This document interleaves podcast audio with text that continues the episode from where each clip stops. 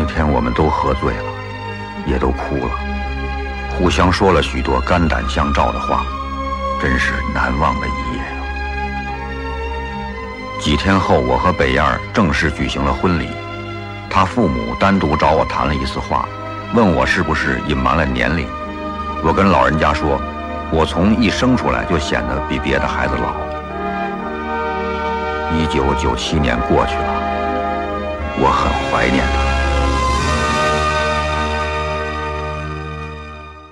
Hello，大家好，欢迎收听我们这一期的硬核电台，我是主八甘，大家好，我是小九。非常高兴又能在空中和各位听友朋友们见面儿。这是我们硬核电台二零一九年的倒数第三期节目。后面呢还剩两期节目，我们二零一九年就要结束了。对，在每年的结尾时，我们硬核电台，我跟九哥都会给大家制作所谓的跨年特辑，对吧？对，啊，我们叫恭贺新春，也叫请回答系列嗯，啊。但是今年不知道起个什么名字比较好。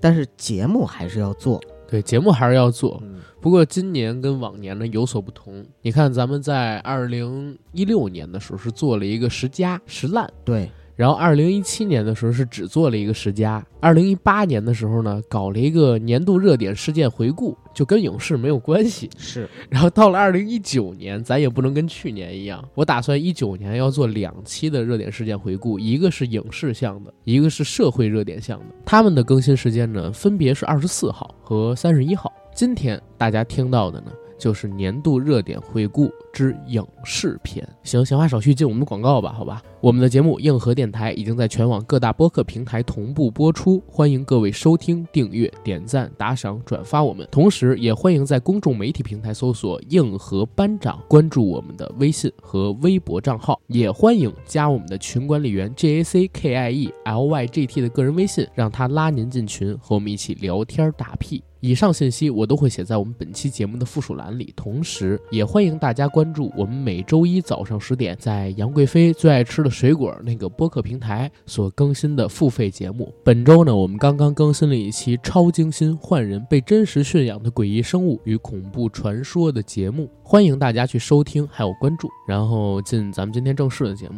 咱别光聊电影啊，电视剧也聊一聊，综艺也聊一聊。综艺，然后动画，然后还有这个电影，还有嗯电视剧，在我看来都属于影视向的。嗯影是在影院放的，视是在电视或者说手机屏幕上面、视频上面放的。然后，既然咱们今天做的是一个全年的回顾嘛，咱们就顺着时间轴从前往后捋。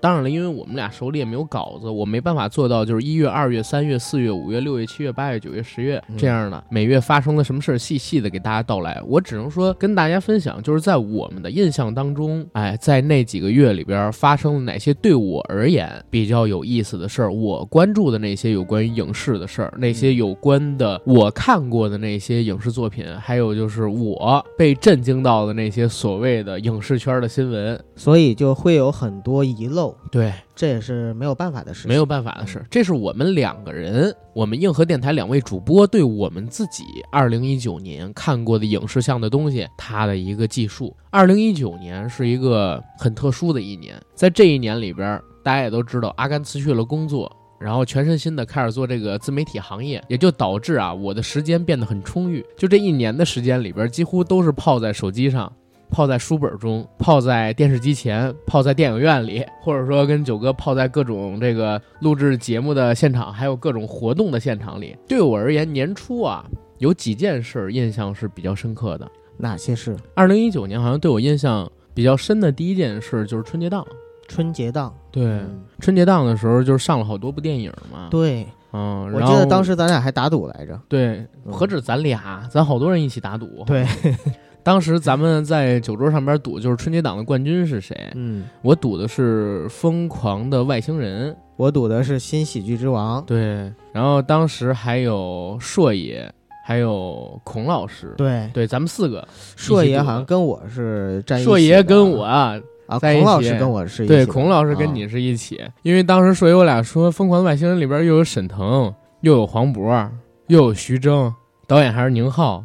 就是应该是能拿冠军的。然后你是说有王宝强，然后有星爷，有星爷的号召力，结果其实大家都没猜对，最后是《流浪地球》得了这个春节档的冠军，对吧？没错，异军突起。对，异军突起。其实它在上映之前，我们看到预告片，包括成片，我也没觉得就是有那么那么好，大家夸的那么好啊。现在过去已经有大概十个月左右的时间了，我们可以公允的说一句话，我认为《流浪地球》确实就像当时我做的那些节目里边说的一样啊，就是六点五到七分的一个水平。我不知道这期节目下方还会不会有那么多人骂了。当时大家的情绪好像非常亢奋、不理智，你知道吗？不是，我是现在一直在反省，就是嗯可能有人会说我们不懂电影，但是我觉得可能我们更不懂的是人心，我觉得我挺懂人心，他们那会儿就是不冷静，你知道吗？不冷静就是人心啊，那你不能阻止咱说真话呀，对吧？啊对对对，咱们说咱们的。对，咱们说人电影啊，对于票房市场这块的预估，嗯其实不是我们对于电影的预判有错误，而是对于电影跟市场的这种融合，还有就嗯交锋，我们可能是没有猜测的那么。其实主要是我之前没有关注《流浪地球》，它讲的是这样一个故事，我还以为它讲的是类似于小说里边那样的故事呢。我没想到它是一个 类似于太空版《战狼》的故事。如果我知道它是讲这么一个故事，我有可能赌他赌他是这个春节档冠军呢。那你觉得今年的春节档冠军《紧急救援》会有没有卖相？我紧急救援应该不会，但是中国女排有可能复制《流浪地球》的路啊。中国女排其实这个故事啊，它的预告片儿就已经卖了二十多个亿啊，何况这个现在大年初一要上，对吧？预告片儿里边那个长大后我就成了战狼，嗯，嗯，让好多这个观众吐槽，也在期待着真正的中国女排能够走到我们的身边来，对吧？啊，有可能复制《流浪地球》这个事儿。去年《流浪地球》当时我记得特清楚，看完了之后，我觉得哎不错，这片子可以，六点五分到七分的一个电影，你觉得是批评吗？我觉得真不是批评，包括那期聊的时候，我们也夸了好多，包括它工业上边的。我觉得只要嗯是在六分以上，包括六分，都是对这个电影的一种肯定。对它的一种肯定，啊没错。但是你放到这个世界层面上，包括你看到 放到这个科幻电影层面上面去，大家我相信也都看过那么多的科幻电影，有几个人觉得这个《流浪地球》是九分、十分满分的？结果就在那期节目下方说啊，这电影那么好看，你怎么打这么低的评分？哎，你们都是那什么卖国贼，然后怎么跪跪久了吧？然后贱不贱啊？骨头什么乱七八糟的？我现在还记得这些词儿呢，你知道吗？是你现在就是把它评为科幻电影，也会遭骂呀。它确实是个科幻啊，很多人说它不是科它是灾难是吗？对，但它就是个科幻，它有科幻元素啊，这你不能否认掉的。当时吧，反正是因为这个事情，在咱们那期节目下方还引起了不少的纷争。新喜剧之王，我当时咱都没做，无力吐槽，对。对吧？当时我是写了两篇公众号，啊写了一篇《新喜剧之王》，又写了一篇《疯狂的外星人》。现在你觉得那个新喜剧之王怎么样？咱正好也聊聊。时隔这么久，公允的说，我还是觉得《新喜剧之王》是一部很好的作品。嗯，我觉得还是一般，是尤其是他选角很一般。王宝强，不光王宝强，也嗯包括女主角儿。如果要是王宝强，女主角叫什么鄂什么鄂静文，鄂静文、鄂博是吧？对，然后再加上张全蛋他们仨换一换，啊、可能会好一点。因为这三个人的话，没有起到一加一加一的效果，反而起到就是一加一加一等于负这样的一个效果。要是没他们仨，这片子可能说有个六七分。但是现在他们仨放到这个戏里边，因为他们都太想模仿星爷了，你知道吗？结果就变成了那种画虎不成反类犬。是他们想模仿吗？还是星爷调教的问题？我觉得都有嗯，因为你看那个王晶在上圆桌派的时候提到一件事儿，说星爷指导一个电影，他在指导演员表演的时候，真的会提前演一遍，然后就要求那个演员演到跟他一模一样，但是演员往往都演不到，就连舒淇、黄渤他们都演不到，嗯，所以他就很生气。舒淇跟黄渤他们后来再演，就会故意演的不像，只为了看星爷演一遍。但是那毕竟还是舒淇跟黄渤，人家就是也敢放自己的风格。后来我看那个好像是《西游降魔篇》里边，嗯，黄渤就说过，如果星爷想让我演孙悟空，如果你想我接这个角色，那你就按我来的方式演。所以那个孙悟空是黄渤自己创造的，跟星爷没什么关系。但文章就一直在复刻星爷。对，然后等到了这个新喜剧之王里边，你能明显的感觉到这三个人全都在模仿星爷演东西，就有点像《西游伏妖篇》里边的吴亦凡。哎，你说《美人鱼》里边的邓超是不是也在星爷的调教下去复制星爷的？那当然嗯，但是邓超跟吴亦凡、跟鄂博、跟这个张全蛋。跟宝强比起来，我觉得有一点啊，就是嗯邓超还真是一个呃 一个专业的演员，宝强其实很大程度上边是靠天赋的，但是邓超他是一个就是有学院功底，然后练了这么多年，也能让我们看到他之前《烈日灼心》这样类型作品的演员，他呢去模仿星爷，跟鄂靖文他们这种初出茅庐的，或者说张全蛋这种纯素人的演员去模仿星爷有差别。其实我一直在想一个问题，就是在后星爷时代，也就是说在《长江七号》之后，就是星爷不再亲自出演他的作品之后，他所有的指导的作品里边，到底有谁算是让我们看了之后特别满意，觉得他可以接星爷班，或者说能把星爷的作品发挥的特别好？黄渤，黄渤是吧？就是他在自己不演了之后拍的这几部电影里边，唯一一个让我觉得很出彩的就是黄渤。那我好希望黄渤能够主演一次。嗯，难，嗯，嗯，因为黄渤现在也当导演了嘛。是的，然后卢小鱼就是卢正雨，我们以前叫叫他经理啊，因为那会儿在优酷看那个《嘻哈四重奏》，有一段时间我手机的铃声还是他一直标榜自己是星爷的弟子，星爷呢也很捧他。零七年上过《鲁豫有约》之后，然后又拍了几年的网剧，星爷就把他招到自己团队里边去做副导演跟剧本了。嗯，但是他拍的这个《绝世高手》那部电影，其实让大家很失望，好像二零年。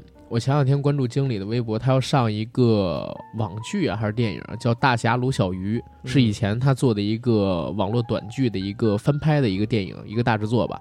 期待他能有一个比较好的结果。这我感觉应该是跟《绝世高手》味道差不多，差不多，但应该比《绝世高手》好吧？那毕竟是他第一部电影制作。对啊，《绝世高手》其实那个戏啊，过于模仿星爷了。嗯，他太喜爱星爷了，就把自己当成了星爷附体，但是。可能经过这个绝世高手的打击之后，经理呢也找到了属于自己的一条路。我期待他能好，因为那是我们上学、上高中、上大学的时候常看的一个作者，对我影响很大。对，至少现在来说，从风格的模仿上来说，他还是无出其右的。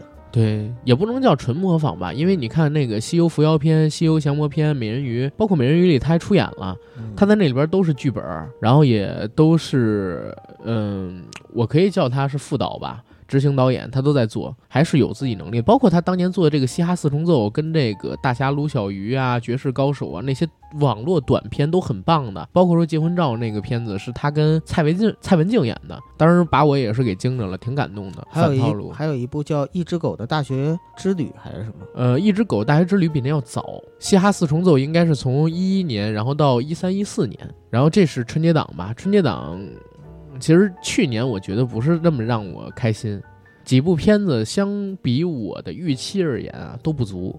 你比如说我们看到的这个呃《流浪地球》，我觉得没有大家说的八分九分那么好。同时呢，疯狂的外星人本来我是期待着能再来一次疯狂的赛车，或者说疯狂的石头。最后的结果虽然也不错，就是我看这片子，我看的还挺喜欢的。但是我觉得没有疯狂的赛车好，也没有疯狂的石头好。然后新喜剧之王就不说了，这是一个大失望。而且最后的票房其实对星爷自己而言是很惨淡的，而且为那些签了对赌的公司啊，也是扛下了很大的雷。整个一九年的春节档相对而言就是很让人失望。哎，飞驰人生你看了吗？飞驰人生看了，那还可以，嗯啊，飞驰人生，因为我我对韩寒的期望，我就想他保持在乘风破浪那水平就差不多了，我没期望他多高，也没期望他降回到那个后会无期那个水平去。哎，结果我发现这飞驰人生是稳中有升，比乘风破浪拍的还好，还是有一股年轻人的热情。在这里边，这可能是韩寒的少年期。今年的春节档最大的赢家应该是沈腾，因为他在两部作品里，一个《飞驰人生》，一个《疯狂的外星人》，这两部作品里都是属于男一号。嗯嗯，然后也确实是都贡献了非常棒的演技，口碑也非常好。但其实我告诉你，春节档只有一个冠军，就是吴京。吴京，吴京就通过这么几部戏，真的就他的票房成绩，你知道有多吓人吗？他现在的这个累计票房不是超过一百亿人民币了吗？然后也是大陆第一个超过一百亿人民币票房的男演员啊！累计票房在仅在国内的，他两部电影加起来就他妈一百亿了。嗯。一部《流浪地球》，一部《战狼》，加起来就该一百亿了，这真是挺吓人的，你知道吗？我觉得吴京特倒霉，他就拍了一部《战狼》，你也没看他在公开场合说过什么话，也没有如何如何，然后就天天被人骂，你知道吧？天天被人骂，然后骂那个嗯哒哒哒哒创伤症，对吧？骂这个贱不贱啊？然后甚至还被我这种人调侃小成龙是吧？成龙大哥是小吴京是吧？就各种调侃，其实真挺倒霉的。他没有在任何场合说过其他人不好，也只是拍自己想拍的那个电影而已。呃，欲戴王冠必承其重嘛。而且吴京其实他在各个场合在采访的时候也表明了自己非常鲜明的立场，就是我就是觉得这样怎么着，然后我觉得我怎么怎么样，他确实也是这种态度，他不 care 你骂他，因为他知道喜欢的人会更多。嗨，可能吧。不过今年我我有一个看到特别好的理论，还真的就是在圆桌派里边王晶说到的。究竟所谓的好是满足最顶尖的那批人，还是说绝大部分人觉得好？嗯，这个我我还是在心里边做了一个博弈的。当然，大众心目当中，我们现在公认的好，一般都是取得一个最大公约数，在顶尖那批人跟底层大众之间的一个最大公约数，那可能是好。但是呢，王晶那套说法给了我一个个全新的理解。这个理解就是，有的时候顶尖那批人可能不喜欢，但是底层人都喜欢。他们的人数占比那么多，你也不能说他是烂的，对吧？你也不能说他是坏的啊，因为你好像是站在一个高高的道德制高点，然后去说起来，你只能说你不了解，或者说你不认同，但是你不能评价，就是底层那些朋友们喜欢的东西就是蠢的，就是恶的，就是如何如何的。就比如说很多人对于快手这个 APP 的评价。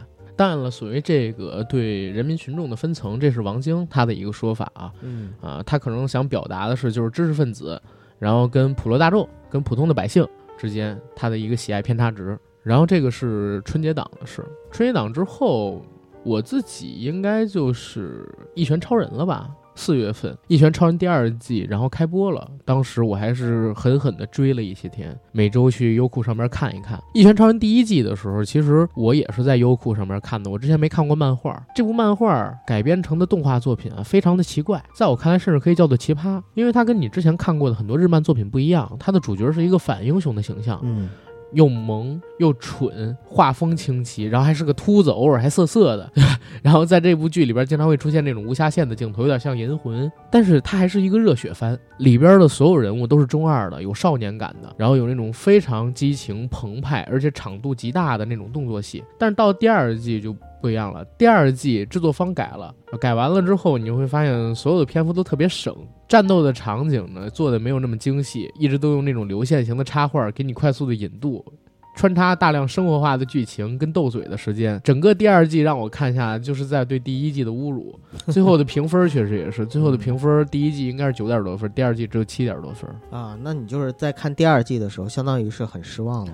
嗯，很失望吧？因为第二季实际上它是引入了一个更大的故事，就是这个英雄协会跟怪人，然后还有饿狼。饿狼本身是一个人，后来他怪人化了。嗯啊，本来在漫画里边是很精彩的，包括说对这个蛇王他们的一些动作戏也都特别精彩。但是我感觉如果按现在这个制作制作下去的话，就是第三季应该也不会好看。动画完全是把漫画的精髓全部都抛弃掉了，只剩下那些可能说用来恶搞的梗跟日常的生活番，让你能得到一些调剂。但是我第三季如果再这样，肯定不会追下去了。明白。啊、这基本上就是第一个季度啊，我觉得对我而言影响比较重要的这个文化事件、影视项的。九哥呢？一拳超人我始终都看不下去嘛，因为我自己嗯个人不是很喜欢这个嗯漫画。我觉得从一零年代之后吧，就是在日本就没有出现特别经典的那些，嗯，就像火影啊、海贼啊这种三大影响力这么大对，影响力这么大，然后又这么经典的，对民工漫。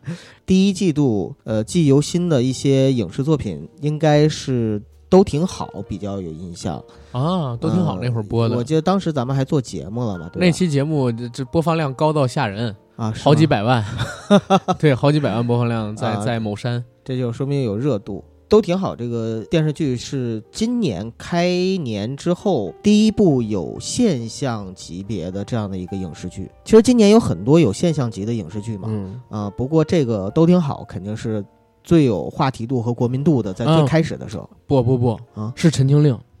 陈情令，我哦开始我还还不知道，呢对，咱都没看，因为《陈情令》它改编自那个《魔道祖师》，你知道吗？啊，然后那个剧它有就是是那个朱一龙吧？不是不是朱一龙，什么叫朱一龙？是肖战。啊，肖战跟那个肖战李现呃，不是有李现，我不知道，因为我也没看，好像是肖战跟王一博吧。我我完全 我也完全没看，但是我告诉你是怎么回事，就是那个戏就是有一点点就是耽美，然后就是他原著《魔道祖师》有点耽美的那些东西，啊然后给改过，所以就是咱们直男肯定没怎么看，但是那个中老年是不是也不看呀？就是年轻人看啊啊，但是你知道他的那个影响力大到什么程度吗？就是首先王一博什么全都成顶流了，啊然后我昨天真的昨天，因为《庆余年》不我全看完了嘛，我就看了一下那个《陈情令》在豆瓣上边那个评分，首先是八点六分，嗯，特别高，比十比《长安十二时辰》还高你说打分的多啊。呗然后打分的有多少呢？打分的有六十多万，《长安十二时辰》跟《庆余年》现在才十几万人打过分，就是就是我一直在想，咱们错过的这个东西，当时赫尔爷还跟咱们说说你们不做《陈情令》吗？好多人都说好看，好多人都会火，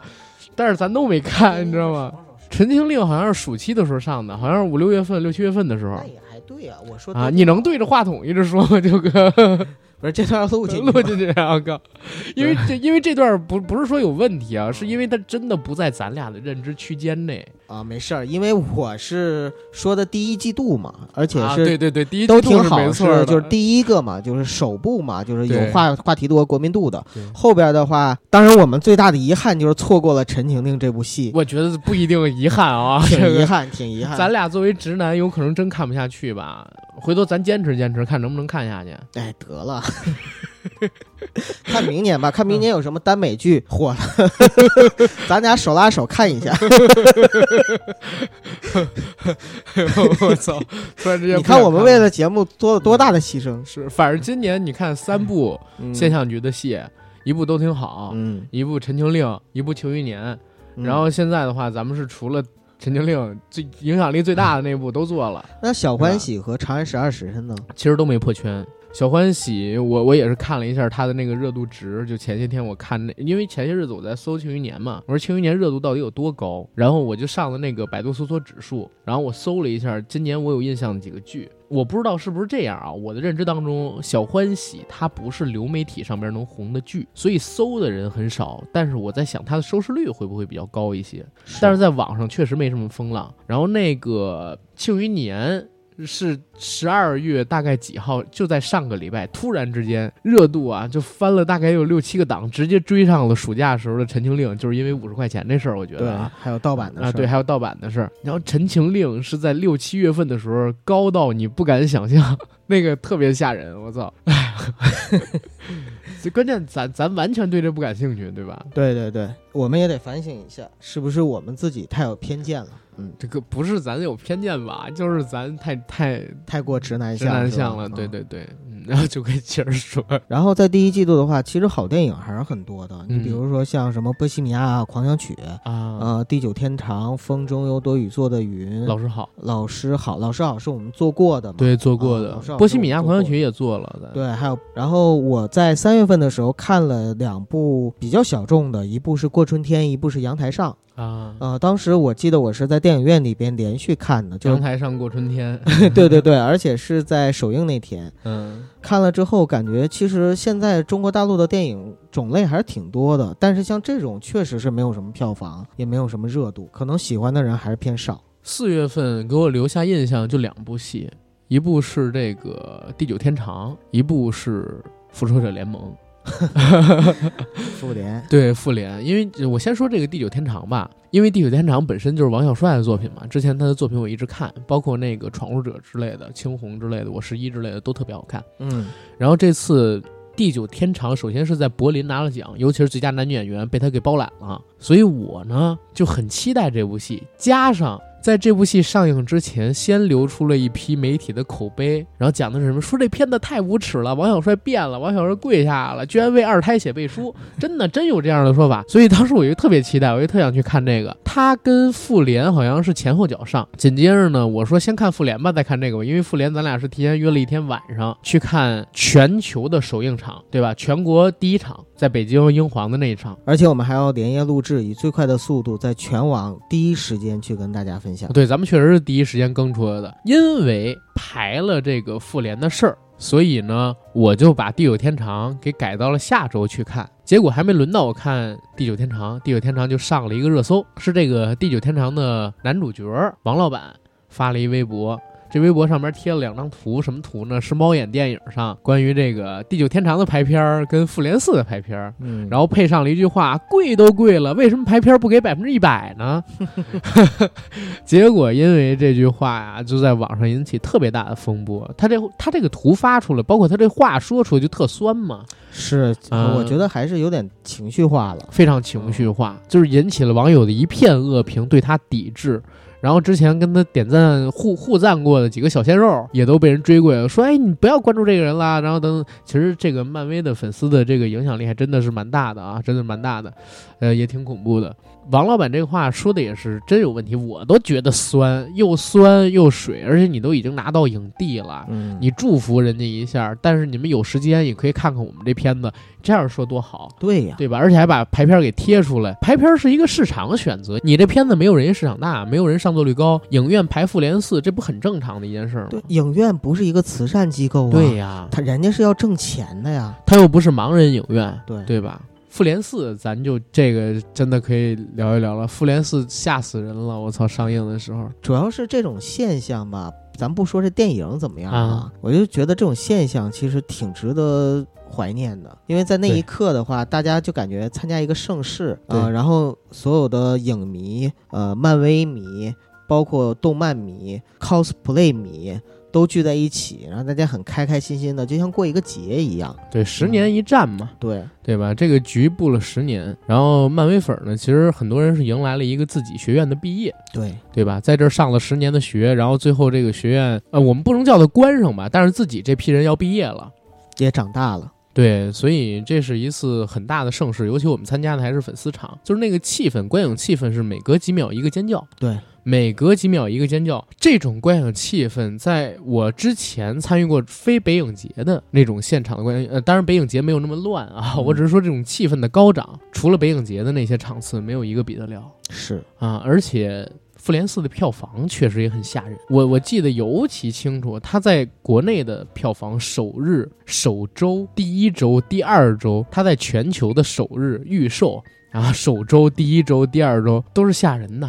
所以它的商业化运作很值得同行去学习。哇就是电影塞同行它它是一个纯粉丝向的电影，对，纯粉丝向，越是同样是纯粉丝向嗯电影，为什么你看《星战》就星战拍的不行啊！你这 这这无论怎么样，你拍你这个东西你要拍的可以才行。不拍的可以是一方面，我觉得嗯它这个运营啊，包括整个的运作，还是应该向漫威系列去学习。我我觉得是漫威应该跟星战学运营，星战应该呃星战七八九应该跟漫威怎么学拍电影，因为星战前六部咱不说的那个太伟大了，然后星战的七部、八部、九部就是已经我是这样觉得啊，第七部还不错，第七部星战其实还是不错的，但是第八部跟第九部犯了一个致命的问题，因为星战它是有一套固定的模式，尤其是后传三部曲啊，在迪士尼拍板了之后，他们特别想模仿。复刻、致敬正传三部曲里边的那些细节，所以他用到的很多技法，你说摄影也好，你说他这个剧本的编写，甚至都是复刻的。你看《星战七》，它本身讲的是什么故事？讲的故事跟那个《星球大战：新希望》的故事如出一辙。然后《星战五：帝国反击战》跟《星战八：最后的绝地》，你看看是不是也是少年的天行者，或者说少年的绝地武士找自己的师傅去修行？整条路是一点儿差都没有的，包括最后那个犹大大师跟呃《星战八》里边卢克他们的结局，对吧？它是完全复刻，也就导致什么呢？它的娱乐性没办法，或者说一开始就给你锁死了，你不能像漫威做成那么高的娱乐性，所以它不是一个爆米花的片子，但它又想。呃，他不是，或者说他本是一个爆米花的片子，但他又想无限的接近复刻正传三部曲，让那个粉丝们能满意，所以就导致星战这个系列七八九的八跟九越来越拧巴，越来越拧巴。尤其第八部的导演中间玩花活，把整个场子给堆崩了。对这这个是很操蛋的一件事情。然后，但是星战这么多年运营下了，星战的主题公园、星战的周边等等等等，这这个这个是非常非常屌的。反正漫威这个跟星战现在看下来啊，星战的电影系列应该已经要停了啊，但是漫威的宇宙布局还在继续往开展。但是再过几十年，你你觉得会留下来哪个呢？这两个系列？我管几十年之后干嘛？哎我这几做这个十年呢，我这几十年我挣这么多钱，我是在以迪士尼的口吻说，啊，我管几十年之后干嘛？我这几十年挣的钱已经足够盆满钵满了。呃不是，我就说咱们猜测一下，就是啊几十年之后能留下的电影是什么呢？呃，几十年之后能留下来的电影，我想应该是 DC 的可能会更多一些。你不认为是星战吗？星战的后三部吗？不是啊，我就说星战系啊，列、星战系列前几部它已经留留名于史册了，啊就是影史了。对啊，所以就不是说几十年之后怎么着了。几十年之咱后们只说就。最近这十年来，就是这这些新片子，比如说漫威的新片子，嗯还有呃星战系列这几部续集，我觉得都很狗。呃，有一部《侠盗一号》还是很不错的，啊，对对对，那啊不是那个就是外传外传，它是外传嘛？对所以就这些片子都很狗，真正能留下来的反而是 DC 的一些片子，比如说我们说的小丑，对还有然后比如说我们说的者守望者，啊，守望者其实也是老片了，零九年嘛，嗯、刚十年。其实其实正义联盟那个导剪版到底什么时候出来啊？就是现在不确定有还是没有。扎克施耐德一直说有，他说有啊，啊就是我我但是但是期待看到那个导但是。首先片方一直说没有啊，你知道吗？要那个片子出来，我相信可能能在影史上有一定的地位。对，呃，是可能可能啊，因为还没谁都没看到这个原片儿，大家都不知道什么样。嗯，呃，你看，其实，在四月份的时候，终结的除了有《复联四》以外，还有《权力的游戏》。对，然后紧接着《生活大爆炸》也终结了，生活大爆炸也终结了，所以四月份好像是一个告别的季节。就是四月份到六月份吧，这三个月毕业季，对对对相当于，毕业季。对嗯，我们告别了好多的东西。嗯，反正给我印象最深的应该是《复联四》了，那那个还真是挺吓人，而且他那个票房你知道吗？我我我来回被打脸，真来回被打脸。嗯当时你还记得吗？上之前我说全球票房肯定破《阿凡达》，然后第一第一天，哎，不是，我说它全球票房破不了《阿凡达》，嗯然后这个因为怎么回事？它是一个粉丝电影，它的这个票房一定前边特别猛，后边不行了。结果后来呢，第一天的票房，全球票房，你知道多少吗？三亿、四亿多美金，在全球第一天、第二天就快十亿美金了。嗯阿凡达总共才二十七亿，我我看它首周票房那时候好像就十四亿了，首周十四亿，全球啊得上好多周。我说我说完了，这个要被打脸了，这个阿凡达的菊花不保啊。结果呢，到了第二周，发现啊，怎么才怎么才二十二亿？第二周才六七亿票房，你知道吗？嗯，我说怎么才二十二亿？等到第三周的时候，怎么才二十四亿啊？后续乏力就越来越低，越来越低。我说，哎呦，我又改了一下口吻，我又在微博上发，看来是超不过《阿凡达》了，你知道吗？啊，这这个后继乏力啊，如何如何？不单是北美超不了《星战七》，全球肯定也超不了《阿凡达》。当然，北美超《星战七》本来就没戏啊，那个太高了。嗯结果就到了大概五六周的时候，七八周的时候，慢慢磨磨到了二十六亿多美元，然后突然来一消息，复映，复映。然后呢，迪士尼上传了一个有新的未上映片段的版本，继续公开放映，延期上映，慢很慢磨简单，啊。我就想超过你达到一个数据的话，我怎么都有方法。磨了大概三四个月，终于把这个《阿凡达》给超了，但是我又被打脸了。你就相当于上之前、上之后、上了一段时间之后，跟他妈上了几个月之后，我被打四次脸，就这么一部电影，所以印象很深，你知道吗？那第二季度九哥，你有什么印象深的事儿吗？还第二季度啊，刚才说到了一些告别，比如说《生活大爆炸》，比如说《全游》，比如说《复联四》。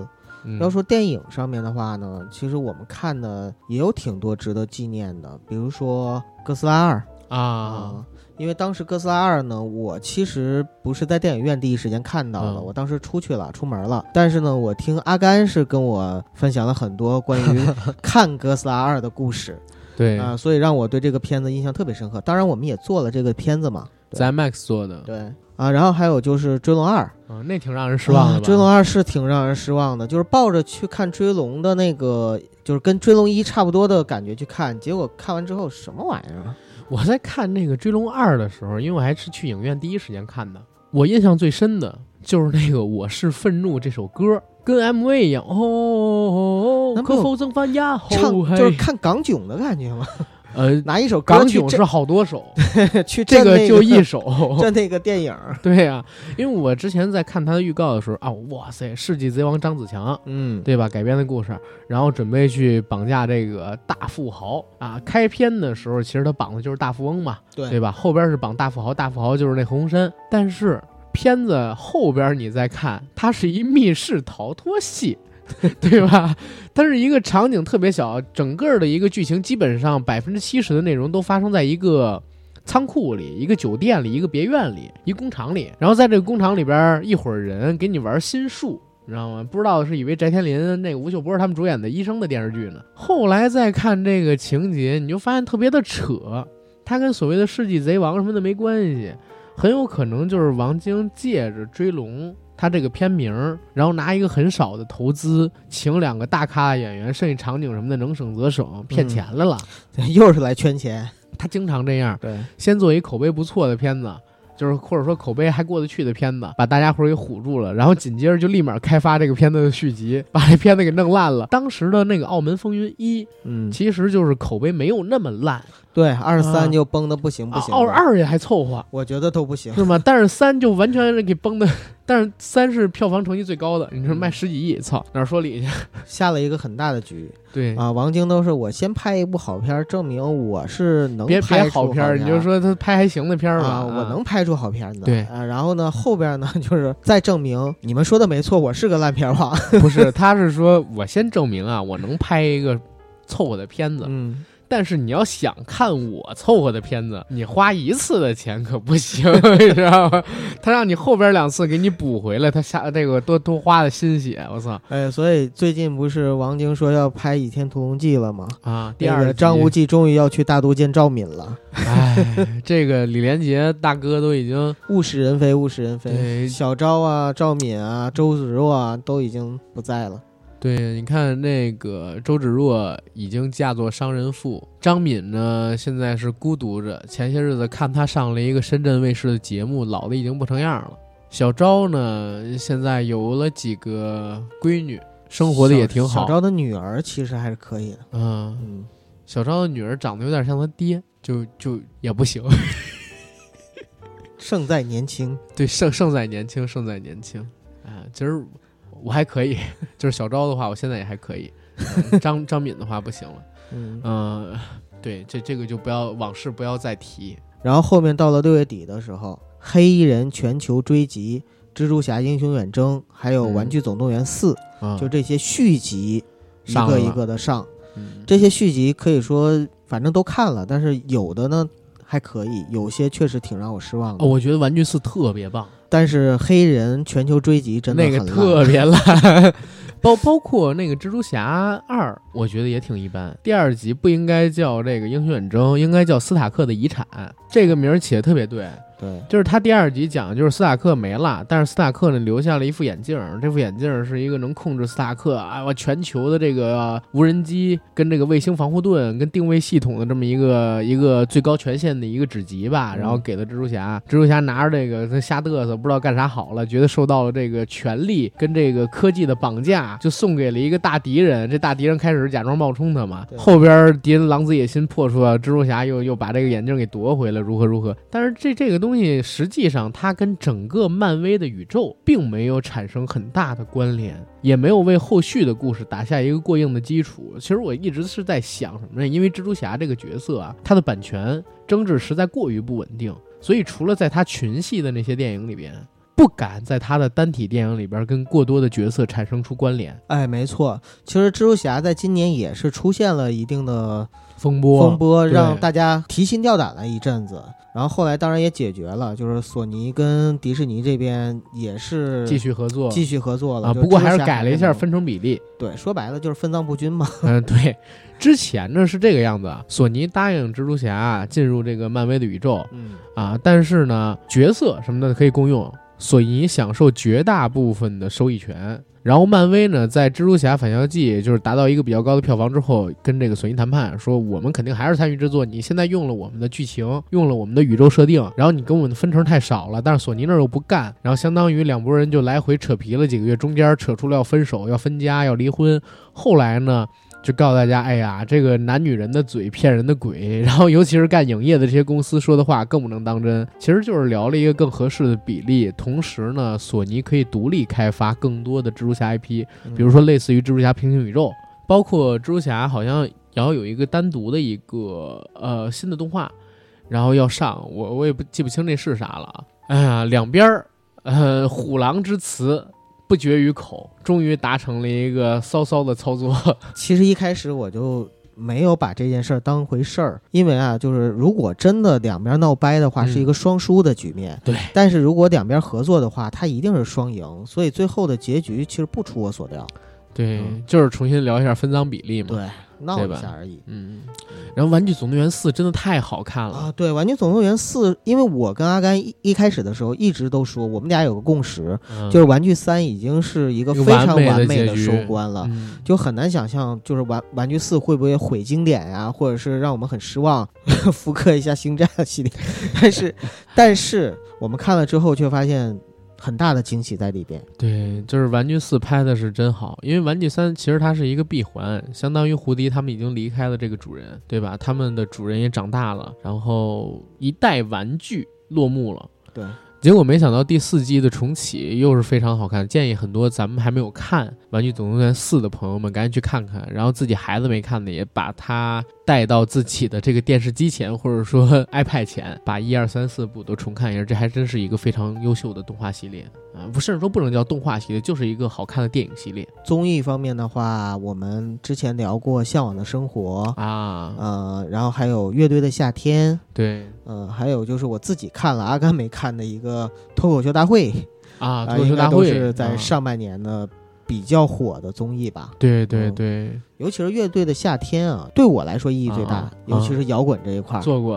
啊，对，没没没有没有，不过乐队的夏天真的是挺火，今年啊，就是有几个综艺其实都是小众往大众在走，然后影响力最大的咱们不说了，肯定是乐队夏天跟这个街舞二，嗯。这就是街舞，然后还有一个是本已凉凉突然翻火的一个综艺，因为一首歌叫《中国新说唱》，嗯，因为宝石老舅的这个野狼 disco，对，然后突然之间又翻起来了。本来这一季啊我都没看，我唯一知道的梗就是在咱朋友圈里边有一姐们叫白毛浮绿水，嗯，然后也是咱听友啊，她喜欢大张伟，嗯，我不知道她起这名是不是为了谐音梗，她当时白毛发了一伏地水，我喜欢大张伟，是对吧？我爱大张伟之类的。他当时呢就发了一条那个朋友圈说：“哎呀，赶紧把冠军给黄旭吧，我真怕他下季还来。”因为你看，就每一季啊，第一季咱就不说了，第二季的时候黄旭也很刷了一遍存在感，对，然后等到这一季，黄旭各种跟人搞 diss 啊，好像整个人变得特 real，然后脾气特别暴一样，然后也也不知道是装的还是演的，还是假的，还是他妈骗的，反正就没有真的啊。大家自己去猜吧。对对，就是人设，然后让人觉得特讨厌。我是因为这个事儿才知道，哦，原来新说唱已经开播了，在这之前我都不知道。你已经放弃了，我完全都没看，你知道吗？咱听友还有说你要不要做？你看第二季新说唱，我只做了第一期，后边我就没做了，就知道那那节目真的不好看。后来有一一天啊，我在这个 B 站上面刷视频的时候，突然刷到一个小改改。这个小改改呢，穿了一双凉拖，然后一个热裤，一个白色的衬衫，一个棕色的帽子，一个一个棕色的鸭舌帽子，啊、留着一个马尾，突然之间跳起了舞，左边画一条龙，右边画道彩虹，你知道吗？然后这个歌就把我洗脑了，因为那个小姐舞跳得很好看，我就看了好几遍。看了好几遍之后，啊，我说啊，这是是什么歌啊？一搜叫《野狼 DISCO》，紧接着又搜到了宝石老舅在这个中国新说唱上边那场表演。哎呦，我才发现哦，原来新说唱靠这个撑下了第三季了。嗯，可以，真不错，哎，厉害，哎呀，佩服，如何如何的。但是你让我把它再追一遍，看不下去。是因为感情已经变了。对，而且你知道这个街舞啊，跟说唱啊，对于咱们这行影响力没那么大。我还真是在乐队的夏天出了之后看了一下，好多个这个同类型的节目啊，或者说这种播客节目，做了乐队的夏天的节目，或者说是同声评论的节目。我觉得咱明年也可以做一做。咱听友里边，我现在还认识几个跳街舞的，有小哥哥，有小改改，然后可以把他们聚起来，然后聊一聊有关街舞的话题。嗯，然后这个乐队的夏天呢，也可以把老叶呀、包括一些之前玩乐队的朋友，包括那会儿酱酱不还推荐过一个就是并勇乐队的那贝斯手，然后可以跟他们一起聊一聊吗？因为开始的时候大家都没想到乐队的夏天能火，对吧？开始的好多人，尤其是之前我问那个并勇乐队那哥们儿说，我对这综艺没兴趣，就是我对这个综艺不感冒。然后我还翻看了，就是北京代表队的某一个，就是我很喜欢的一个一个乐队，他们的那个微博评论下方有人问你们去那个乐队的夏天吗？他回我们来自地下。然后后边大概得有两个月时间吧，他们的这个微博上边的关注的那些粉丝也在说啊，别提什么乐队夏天，我们来自地下，我们来自地下，我们来自地下。结果就在今年九月份的时候吧，我看到他们转发了一条乐队的夏天的官微，然后说明年见，呃，再次接到邀请，然后这次就 就就转变了，对，不装了。不是不是，也不是装。之前的话，首先我认为这个乐队的夏天啊，之前大家都以为假，包括当时咱们做那期节目的时候用的标题，就是乐队的夏天到底是不是一次一个一个精心包装的狗屎？嗯，这是摇滚天堂的那个播客的主播叫杨子虚写下了一个标题。后来呢，杨子虚自己给自己打脸了，说：“哎呀，没想到这节目还真挺好看啊！”也就是咱们录完那期节目之后没多久吧，然后那个那个很多我我看到的乐队的乐手。包括说主唱什么的都在说，他们开始看这个节目的时候，以为这个节目会消费一波造人设，后来没想到就是这个节目还真的挺尊重音乐，这是第一个让他们转变态度的地方。第二个最根本的原因就是发现，哎，居然上了这些节目的乐队，可能说唱的还没自己好，但是现在好赚钱啊，就是就是知道了好几个乐队现在随便商演一场就是五十万一百万，对吧？包括咱们。前些日子不还去这亚洲新歌榜看到了新裤子跟刺猬吗？新裤子跟刺猬唱两首歌，在那上边接的这个商演价格，回头咱可以分分。哎，其实你没有发现吗？嗯对于乐队来说啊，他可能真的会说，就比如说我不为挣钱，或者说我操这挣钱怎么怎么着，但是呢，其实他们还是很在乎名的，然后在乎这个就是知名度，包括就是你作为一个歌手，你的歌受欢迎的程度、粉丝喜欢的程度，这些东西他们还是很在乎的。对对对，我上乐队夏天啊，可能你挣钱我不 眼红，但是你翻红。还，还是眼红的，你呃我说不眼红吧，啊但是但你翻红，然后你一下子就夸夸夸有这么多表演机会，这些嗯我相信任何一个乐队对对对。说我不眼红，我还是有点质疑的。而且乐队的夏天这节目，它评分确实挺高的。米未做的，对其实我8觉得马东做的这个节目质量本身也很好，啊，就这个还不错，是吧？对，然后因为他的节目质量是 OK 的，嗯，所以这些摇滚乐手面子上面是下得来，对对吧？啊，人说这节目因为好我才去的，他尊重音乐，尊重摇同滚，同时又可以赚啊，钱，对吧？对。但是你这也不一定是摇滚啊，乐队不一定是摇滚是啊，但是他是尊重音乐的，所以我们愿意过去。所以这这是今年一个小惊喜，明年第二季我们还是挺期待的，对吧？对，嗯哎，明年又有的做了，又能骗四期市场 我们多做点啊，多做几期。我们同声我想真的想多做几期乐队的夏天，因为那种节目适合电台，你知道吗？对，咱们甚至可以就是。我不知道是不是侵权啊？每放他们一首，然后咱们点评一段儿；每放他们一首，咱们点评一段儿。如果不放完整的呢？嗯，不放哎，不放完整的啊应该是可以的。我也可以这样，特别好，很好，特别好。我在看到你们的时候，就好像看到了二十年前我跟九哥在北京初见时候的样子。那会儿我要帮九哥做一个专辑，九哥看着我说，他在那个歌曲里边放出了年轻的自己，特别好。像像不像张亚东？像像像像，啊特别像。特别好。我我看这个综艺的时候，就被我感觉张亚东身上是发光的，嗯你知道吗？嗯为什么能泡到瞿颖？为什么泡到高圆圆？为什么泡的？就是就是真的是发光的！我的妈呀！哎呀，跟他一比，高晓松一下变油腻了，你知道吗？不是高晓松跟谁比都挺油腻的，讨厌！就跟许志远站一起还行。你以为高晓松是谁都能演的吗？我是觉得许志远比高晓松还油腻。你是以为许志远是谁都能演的吗？对，许志远只有李现能哎，演。其实阿甘前两天我还想送你一个礼物，什么礼物就是许志远他们做了一个叫做单向力啊？单向书屋那个单向书局的嗯单单向力嗯啊，然后呢是放在薇娅的平台直播啊，然后卖，他还啊去了，然后我看那个视频，许知远去了，许知远去了，他去那儿，他能说得出来话吗？他会不会特害羞什么的？这期效果还挺好，啊因为许许知远之前啊是邀请那个薇娅上了他的十三幺，啊，上了十三幺之后呢，但是节目没播呢，大概是春节左右播。嗯，但是同样呢，他就答应薇娅过来，就是帮他站台做个直播。明白。当然也是卖他单向力嘛。结果呢，许志远上来就说说啊，我都没用过淘宝，然然后薇娅就笑说：“你连淘宝都没用过，你是使钱来的吗？” 然后许知远说：“我同事买嘛。”然后就开始说，薇娅拿出那个东西说：“哎，这个单向地刚才我介绍了一下，然后卖出去六千五百本。”然后 许知远就说：“我操！” 然后当时就整个直播间里面就工作人员全笑疯了？你那你看高晓松去那个李李佳琦那直播间了吗？没有没有，你看那个那个把我给笑疯了，就是高晓松去那个李佳琦直播间里边做公益啊，就是卖三件助农的东西，对对对，卖一个荞麦面，卖一个大米，还卖一个是什么东西，我不记得了。然后李佳琦每次喊一个数五四三，卖了一百万。然后每卖一百万，高晓松就要做一个惩罚，你知道是什么吗？什么？选一个色号涂自己的嘴唇。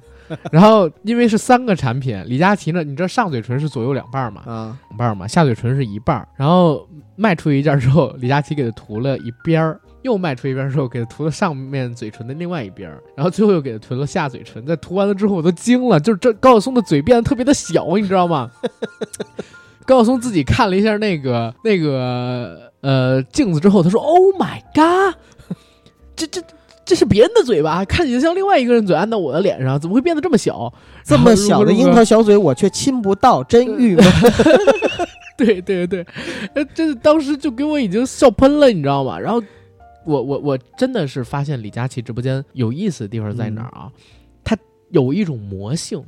你进了那个直播间，为什么会丧失理智？因为他的节奏太快了，他会这样。Oh my god！所有的女孩们，我告诉你们，今天我们要推荐的是这一款色号的口红，这款色号的口红。然后他会说这个价钱是多少，然后什么亮点，那那些因为我都不懂啊，所以我说不出来。说完这些之后，好，现在我说五四三二一，产品就要上架，就在我们的七号链接哦。直播间里所有的女孩们，五四三二一，对准七号链接的商品，买它，买它，买它。等他喊完这几句之后，会有人告诉他：“好，已经卖光了。”太吓人了，你知道吗？然后在网上就造成一种就是疯抢的感觉啊！对，这你一旦听到他刚以以我刚才那个频率的声音去说话的时候，你就会淡化掉自己思考的时间。是这个真的蛮厉害的，但是这跟影视好像没啥关系啊。是。赶赶紧进这个第三季度啊！第三季度其实啊，都是被撤的季度，对，对，就对对对，第三季度就是一个被撤的季度。呃，我印象最深的肯定还是八百，呃，因为为了八百，我还去了趟上海的四行仓库，对我还背了段八百的评书，对，很愤慨，很很愤慨，最后都做成了这个无用功。八百这个事儿咱就别多说了吧，好吧？嗯，对，然后也期待他能够尽早的跟我们见面吧。嗯，对，嗯，然后八百之后呢？好莱坞往事不，八百之后是哎，嗯，哪吒哦，对，还有少年的你啊，也被撤了。少年的你现在也上了嘛？对对对，啊，对，八百之后是哪吒，因为哪吒呢，要是设想一下，如果当时哪吒、少年的你、八百一起上映，对，而且八百还比他早，可能早几天，哪吒不会有现在的这样的一个票房成绩，就根本就不会有。对，首先少年的你如果是在暑期档的时候上。跟在前些天上完全不一样。首先，暑期档的时候，他都已经砸了宣发了。对。而在这一次呢，只有三天的时间砸宣发，活动都来不及做，这是第一点。第二一点，少年的你肯定吸引学生群体是最多的，尤其是高中生，因为这里边讲到的什么？讲到的是高中生的校园霸凌。然后这批学生在暑期档的时候消费能力是非常强的，但是。他现在上映的这个档位，就十月底、十一月份，正好是学生很忙的时候，上学的时候，其实对他票房影响很大。他现在虽然有十几亿票房，但我相信，如果他暑期档的时候上二十亿票房，而且。现在我们看到的版本啊，还有删减，嗯，有台词方面的替换。你去看的时候，我自己就发现了，他有的时候嘴型跟台词对不上，就是嘴型跟声音对不上，很可能就是把那个台词给换了。然后有些时候你能看到，应该是黄觉，然后在审这个小北他们的时候，就是警官在审这个易烊千玺他们的时候，当时就有连续的好几段剪辑上面的跳跃，嗯，肯定是删掉了一些什么东西。所以，嗯，就是如果它正常能上又不修剪的话，票房就会很好。八百的话，八百在上之前，我们得到消息，今年一月份的时候，当时得到消息就是很多人都已经很期待这片子了。对，我们从去年就开始一直期待这个电电影，结果没想到期待了一年，整整一年，整整一年。去年就是这个时候开始期待的。然后我还在微博上面造了个假，哈，我前些日子得到一消息说这个八百十二月二十号上，然后我发微博上边了。然后我微博就火了，你知道吗？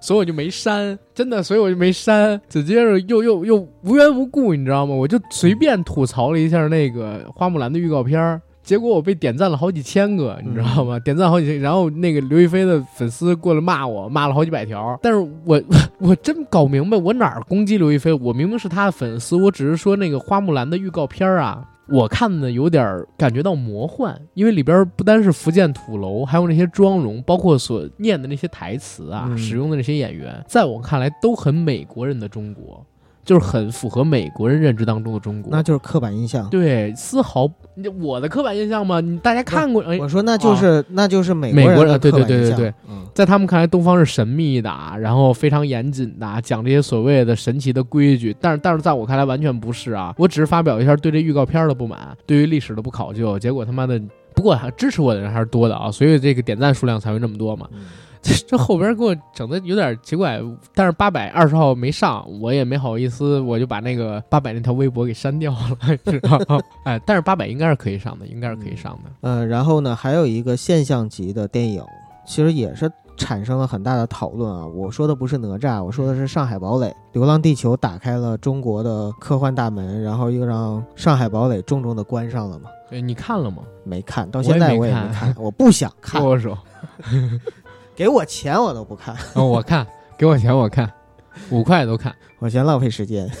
嗨，他其实没有什么可评的啊，就是我跟阿甘也没看，也没关注，只是觉得呢，就是其实这个正好也是今年的一个现象，嗯。它也引起了很大讨论，就是关于流量明星啊，就是这些嗯。呃小鲜肉啊，然后会不会在呃带票房这件事情事情上面，就是有些不火了或者怎么样？但是事实证明并不是，事实证明只是鹿晗不火了而已。嗯，或者说，就是观众越来越理性了，但是这种理性也是建立在，如果《上海堡垒》是肖战演的呢？票房会好一点，但也不会好太多。对啊，就理性是一方面，但是其实如果是顶流的，还是能够，圈一部分钱的。因为因为我在想是啥，但是顶流肯定是能圈更多的钱，嗯但是你像前两年一样，只要挂一个吴亦凡的名字，然后拍一个《致青春》，然后呃什么你还在那里，就能咔家伙几个亿的票房弄过来，然后鹿晗随便拍一《重返二十岁》就两三个亿的票房，哎，这个完全不一样了。对，就是我们的观众认知水平在上升，因为他也知道哪些电影好看，哪些不好看了。我相信再过一段时间，虽然顶流还有票房的提振效果，但是会越来越低，越来越趋于理性化，然后直到降到某一个能预见到的合理的空间值之后，就不会再往下降了。永远这个世界上边都有那么一批人会为那个偶像去做任何的事情。去为偶像买单。对对对，呃，今年很多的偶像在追求转型啊。你看这个李易峰，已经一整年没有接过任何一部戏了，是在准备这个《动物世界二》，他今年是真想转，《动物世界一》本来就是想转，推掉了很多工作，现在也是想转。然后你再看这个易烊千玺。今年呢是连着上了很不错的综艺、电影嗯跟电视剧作品，易烊千玺应该说今年成长很快，成长很快。然后今年你像王一博也成了顶流，然后肖战也成了顶流。但是你知道《庆余年》里边因为也有肖战嘛，《庆余年》里没有了滤镜之后的肖战，让我有点认不出来。呃，而且就是这两天我看到微博上边有一个热搜，就是《庆余年》里谁的演技最差，然后好多人都感谢肖战，就是感谢肖战拯救了这个我心爱的小亲亲，说如果如果要不是他来了，就得被人们给骂死。说这个、哦这次表演确实比较差，看吧，我觉得这批年轻人普遍比我年纪要小，我可以叫他们年轻人，都是前程似锦啊，未来可期，最起码比咱比咱可期，那我觉得他们竞争也挺激烈的。真激烈。啊，尤其是现在一年，以前是一年可能出一两个，啊！现在是一年能出好几个，一波对一波，甚至一波又一波。一对。波又一波，就是他那个红的很快，但是被后浪拍在沙滩上的速度也特别快。你就看九哥啊，之前就是几年出这么一批，对吧？比如说像 EXO 那个时代，他们回国那几个人，对，就是真是两三年、三四年才出这么一批。但是他们完事儿之后呢，就迅速的偶像练习生。我以为那一年就这一批，结果偶像练习生之后年底突然来一创造一零一，又来一批。嗯然后创造一零一跟偶像练习生完事儿之后，你就发现什么呢？啊，好家伙，热剧也能出一批，对，然后各个台都在推自己的这种团综，对吧？然后都在出这种类似于一零一性质的选秀，什么《青春有你》啊，《创造营二零一九》啊什么的，明年《青春有你二》又要上了，就是一批一批的只往前能说就是。中国现在的这个造星的工业越来越成熟化。对，但是还不够多，还不够多。你就想韩国那样一个小的一个市场，能供应那么多那么多的偶像团体，你就知道中国这个市场空间还有多大。对，哎呀，反正也也也是蛮吓人。嗯，聊完中国，我们再说说外国啊，因为嗯在第三个季度，其实我们还看了两个非常好的美剧，一个是啊全裸导演，对，嗯、还有一个呢是黑袍纠察队。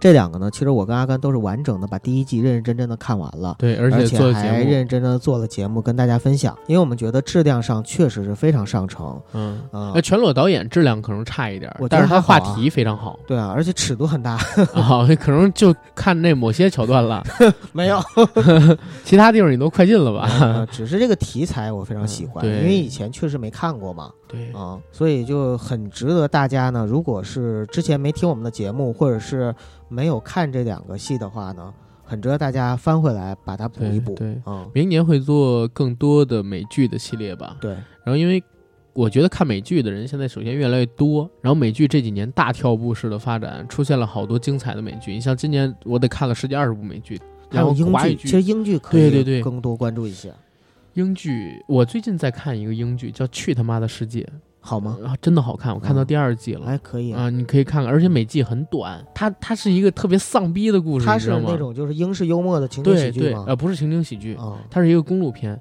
但是它每集很短，大概一季就八九集，你可以，你真真的可以看，评分超级高，九点多分每季，然后也是神剧吧，回头看大家有没有兴趣，然后可以给大家做一做，但是这个太小众了，也可能不做好，啊。守望者之前还有那个听友朋友们让咱做呢，我说嗯找时间做，哎，守望者，哎，回头要火树有时间可以找他一起做这个。可以，因为《守望者》，我开始是看了大概第一集、第二集、第三集、第四集，我觉得第一集还不错，后边二三四觉得没啥意思，我就不看了。结果前两天直播的时候，咱们有一听友叫火树跟我说，其实第五集开始才好看，就是越来越好看到第九集什么的。我准备这两天把《守望者》这电视剧拿出来重看呢，嗯，所以大家也期待吧，大家也期待吧。其实整个第三季度最重要的事儿是什么事儿？就海外的事儿啊，我认为就一个，只有一个事儿，那个事儿儿就是好莱坞往事儿。好莱坞往事儿，对吧？好莱坞往事这个事情闹得真是挺大的。然后前些日子呢，我跟九哥其实也看了这部片子，嗯，对吧？然后我说句难听的话，我不以电影的角度来谈这个电影了。我首先我挺喜欢这个电影的啊，以电影的角度我是很喜欢的。但是我以一个独立的个体啊，抛开影迷这个视角去看，我在看到李小龙那个桥段的时候，我真挺不舒服的。我真的挺不舒服的。阿甘，你看叶问四了吗？嗯，我没有。其实很多人还说啊，这个《叶问四》里边，就《好莱坞往事》里边，李小龙被打败怎么怎么着、啊，啊？你看着不舒服。那你要是很多老外看《叶问四》的话，那把老外写的那么丑，然后李小龙噼里啪啦打各种嗯嗯，空手道黑段黑带，我欢迎老外抵制。嗯，啊，我欢迎老外抵制叶问四，然后那个我欢迎这个呃美国的海军陆战队写信给这个叫什么美国的电影局，我不知道有没有这么一个机构啊，然后去举报说侮辱我们这个国家的军队的那个什么什么人，然后导致美国禁映叶文四。我希望我我看美国到底有没有这么民主、啊。说这个的都是中国人，我知道啊，但是我我上什么？其实说实话啊，昆汀怎么拍是嗯他的事儿，我看着不爽是我的事儿啊。嗯，我也没阻止啊，对吧？对我没有说国内禁这个电影是对的，或者说让这电影不上是对的，我只是说我看到的时候还真觉得被冒犯了而已啊，对吧？大家得有这个理解能力。你也有这种被冒犯的感觉哈？有你没有吗？我有，啊，这不结了吗？因为他不是打输，他是羞辱。对，这个羞辱呢，而且他还不是针对那个李小龙的角色的羞辱，他在里边用到的台词说你们这种亚洲人的小个子、小拳头，在面对什么什么的时候会被怎么怎么样。这 这其实是一种，我在我看来有一点点偏种族性，这不是我个人敏感啊。嗯，我告诉你，我也是一个自由主义分子啊。如果你这个电影在国内上，我无所谓，你爱上就上。就是如果我们不喜欢，我们自己抵制你，是我们抵制你。但是现在官方把你给封了，呃，不让你上，这是官方做的不对。我是心里边有这样一个想法的。但是我看到这个桥段的时候，我确实是不爽。知道吗？我我有点搞不明白，就是昆汀为什么要拍这么一个桥段，然后所以我一直也没做这个节目，就是我怕出来之后吧，就是两边都不讨好，因为我第一方面我讨厌看到这个桥段，我自己觉得不爽；第二方面呢，我又不支持大陆政府把这个片子给禁了，嗯所以相当于我两面都得罪。对你本身就是撕裂的状态。对呀、其实我觉得不撕裂呀，我支持创作自由，但是我嗯讨厌就是搞种族歧视的人，这怎么了，对吧？但但是在广泛的人民群众看来，他们只能看到事物的一面性，没办法感知到事物的多面性，这就很让人感到绝望。嗯，嗯当然很多事物的多面性，其实它也有内在联系嘛。对你呢？你对怎么看这个片子？呃，没什么怎么看，就是用电脑看呗，因 为也不能用电，我用投影仪看的也的。不能用电影院去看了。嗯，我用投影仪看的。对，一会儿咱们呃那个回头咱们聊那个什么事件，就是年度热点的时候聊双十一啊啊对，啊、这片子其实说实话不错，嗯但是李小龙那个故事其实是可有可无的，真的是可有可无。我都怀疑为什么最后要给他中间版给剪进去。其实那片子在叙事上，李小龙那段没有什么太多的嗯存在意义，它不影响前后的主线叙事，或者给添加一个其他的桥段也可以。现在的话，因为自己的一时之喜。然后损失掉这么大一个市场，然后又引得就是中国不少观众对他的反感，其实挺不值当的。关键这跟创作自主性没关系，也不影响到他的创作自由跟艺术表达。因为这段确实就是我关联了前后啊，我重新看好几遍，我都觉得这不是一个就是很重要的情节。但是《好莱坞往事》这片子，如果大家还是想看，我建议去看啊。这是昆汀最近几年我觉得跟江哥的水平差不多，嗯然后比《八恶人》要好看的一部电影啊。然后在这个电影里边，对上个世纪六十年代的好莱坞进行了一次非常伟大的致敬。嗯然后对当时那个时代人的生活状态，包括那时候的电影影星、大制片厂的生存状态，还有那些老派的影片的制作呀，还有那些演员他们的生活环境，包括当时好莱坞那个星光熠熠的状态，然后洛杉矶每天阳光明媚的天气，都做了一个非常好的一个回制。然后在里边也提到了一些人，提到了一些事儿，提到了。曼森家族，但是我觉得那那个提到应该在某些层面上面是非常非常细节的，比如说，因为大家可能没看过，有一段是皮特到这个曼森家族的大本营去，那个场景是真实的，那个农场是存在的，然后在那里边的芝芝本人也是存在的，而且甚至那个芝芝本人，大家如果看到电影结尾的话，你会发现有一个细节梗啊，我这就不给大家剧透了。那个芝芝在现实生活当中，他是曼森的死忠粉，而且是他的秘密的情人，而且公开的情人吧。在曼森入狱之后，他接替曼森执掌了曼森家族。然后同时呢，他还在七十年代的时候发表过一系列的有关于宗教之类乱七八糟的书籍，还策划过刺杀总统，结果因为刺杀总统进而入狱了，在监狱里边关了几十年。他的日子跟生活其实也蛮有意思。很多人在看到那个范宁这个角色的时候说：“哎，这么大牌明星怎么演这么小一配角？”但是你如果了解芝芝这个人他的历史背景的话，你会觉得哦非常有意思。啊，不管怎么样嘛，就是好莱坞往事这事儿，对这是今年的一件可以说影迷群体是一件大事儿吧。很撕裂的事儿，因为好多战队的。对对，就是我我感觉，你知道，就是现在还是咱俩真的可以聊聊这个话题啊，九哥。嗯，你有没有觉得，就是现在整个社会群体啊，都是属于那种非黑即白的状态？就是需要站队嘛，对而且是有的时候我不愿意站队，但是会被别人对会被别人推。比如说我我说一句话，我认为是中肯的，但是别人就会给你扯到左或右。对对，而且给啊扯的极左跟极右。对对对对嗯因为就就像你说的，非黑即白，非此即彼对对啊，非敌即友，非友即敌。你你就说嗯这个电影当时上了，嗯，它里边会会不会有人说有种族歧视？我觉得会有，但是你啪就上来说国家面前无无无电影，国家面前无迷，然后等等等等东西，你把这电影上升到这样一个高度，我觉得其实也没有那么夸张吧。你要这样的话，早期的包括八九十年代的好多电影里边有直观的，就是那种辱华的描写，你也没对吧？就是大家肯定还要有一个方向来看，你可以抵制这个电影，但是你没有必要强行逼着很多人去站队。这话说的是不是很政治不正确？我突然想，他强行逼你站队，这个其实是挺让人不爽的。就是他看了这个电影，然后里边可能有李小龙那么一个桥段，然后有的人就会说：“哎，你们太玻璃心了，怎么都能想到这方面去呀？这就是个电影，如何如何？”就是很多人会这么想。嗯只要是讨厌这个场景的，他就会骂你玻璃心，骂你是那个跪酒啊，嗯刚站起来之后奴性思维还没走开。嗯然后又有一批人说你们是在给这个美狗洗白，然后你们是真的跪久了，到现在还跪着呢。杨大人做什么都是对的嗯啊，你们只是拿那个爱电影当一个借口，所以就是其实这是一个很撕裂的状态，而且不光是这个事儿，我们可以联系到很多的事儿，对吧？对，联系到很多现实生活中的事儿啊，什么这个东东南边某某个 某个地区的事儿啊，然后嗯，然后西部某个地区的事儿啊，就是反正就好几个方向的地区的事儿吧，你都可以联系起来。哎呀，天哪，吓人，没法说，没法说。嗯活在这个时代就是这样的。嗯，然后在这个时代下，我们的言行，我们做的事情，不可避免的就会发现，有的时候不是那么自由。对对。嗯然后第四季度呢？啊，然后就说到第四季度吧。第四季度一开始肯定是我们两个人的大事儿，就是带着大家去香港看小丑，啊看小丑嗯啊。然后小丑呢，应该是阿甘今年看过的所有电影里边能排到第几啊？我觉得应该是我最喜欢的吧。啊，因为嗯天时地利人和嘛，对吧？对都都碰到一起去了，就所以哪怕没有分项。天时地利，就靠这片子的质量，我觉得也是今年我最喜欢的。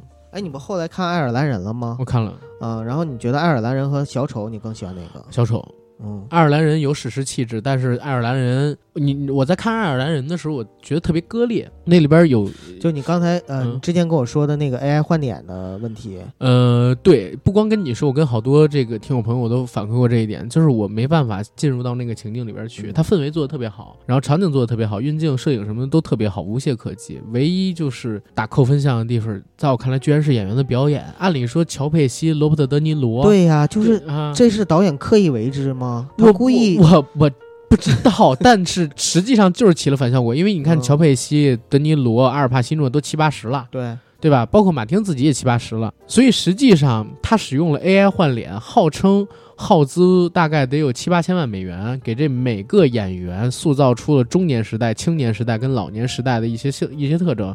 但是你毕竟七十多岁的人了，第一个让我感觉到出戏的镜头，就是在罗伯特·德尼罗演的青年时期的自己，大概三十多岁的时候的自己，嗯，第一次遇到乔佩西的时候，那个车盖子坏，不，那个车发动机坏了，他打开盖子要修车。年轻人跟老人很大区别在哪儿？年轻人动作是很轻盈跳跃，而且快速的；老年人你哪怕再快速，你会觉得迟缓，对，而且有一些关节你看上去会觉得很不融洽。就是他的脸可能是稍微年轻一点的，但是他的身体动作就是一个七十多岁的老年人，导致我一直看这个电影的时候，我都有一种很。纠结很拧巴的心态在，你知道吗？它的剧情讲的史诗级了，然后这个故事在《好家伙》里边，在《赌城风云》里边，甚至说在《无间道风云》里边都有被提起的，就是霍法这个人，然后也包括默默的事情。默默的事情，如果大家了解肯尼迪的一生的话，肯尼迪家族的崛起史的话，你也知道他这个意大利黑手党是有多牛逼。嗯，对吧？呃，也不能叫意大利黑手党，就是传统的黑手党派，然后传统的这个黑帮，他有多牛逼？然后甚至说还甚甚至还有共济会，包括美国卡车司机工会这么一个历史，大家如果有了解的话，也会知道。还有这个所谓的呃霍法他的杀人事件，他的消失事件，都是完全值得去提的。但是在我看来，就是这片子哪儿都特别好。就是这个演员的表演，而且我没有想到给我这个失望的表演的，居然是乔佩西，嗯，罗布啊乔佩西还不错，呃，居然是罗伯特·德尼罗、阿尔帕西诺跟乔佩西吧。嗯就他们因为乔佩西还没有太多动作戏，阿尔帕西诺也没什么太多动作戏，德尼罗是绝对主角，中年、青年、老年，然后还有很多开枪的戏呀、打斗的戏呀，尤其是他有一场踹人的戏，你知道吗？就是一个八十多岁的人在打人，就是完全打不上力气。他以前在那个好家伙里边，在那个赌城风云里边，就也是把一个人踹倒，嗯，然后在那人脸上踩脚嘛，特别有力气的感觉，就是感觉被打的那个人马上就要重伤不治了。但是在这里边，我就感觉倒下的那人是完全配合他，根本就不会受什么伤，因为他推的脚也没有力气，打出的拳也没力气。这，呃，怎么说到这爱尔兰人说到这儿了？我靠，反反正是个很好的片子啊，但但是这个实在是扣分项。所以就还是小丑在你心中排第一。对，小丑小丑是一个极细微的，他他不是一个讲嗯像那个呃爱尔兰人一样讲一个历史故事，它是一个年代的东西，它是一个讲极细微的个人在一个糟糕的时间、糟糕的环境里边，然后当然这个人本身有问题，然后他最终走向失控啊，他挖掘的足够深，而且整个一九年，因为我自己觉得自己过得不太顺，你知道吗？嗯，在看到这个电影的时候，感觉自己也发泄了一些吧，然后就打了很高的分儿。你呢？呃，我同样也是很喜欢小丑，呃能排你今年第几啊？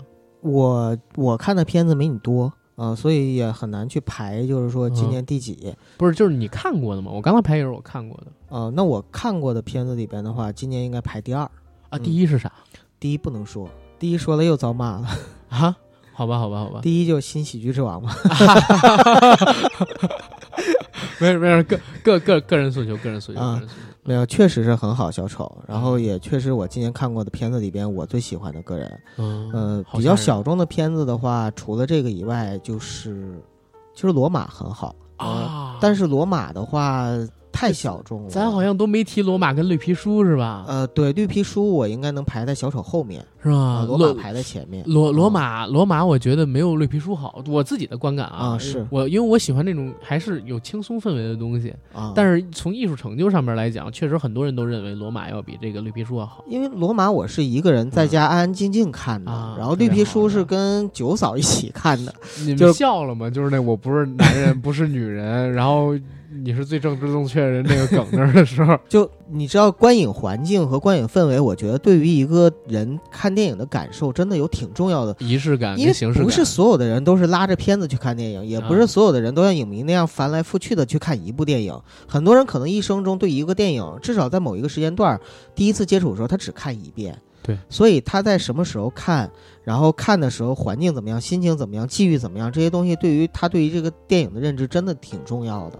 我我就哦一直觉得什么，你知道吗？我在看了绿皮书那个电影之后，我就想，这个太奥斯卡了，你不觉得吗？是啊，就是它完全是给奥斯卡奖准备出来的一个电影，嗯，就是里边呢是黑人、白人，而且跟之前那个为黛西小姐开车不一样啊，那里边黑人还是司机，这次改了，白人是司机，黑人是那个那啥，然后。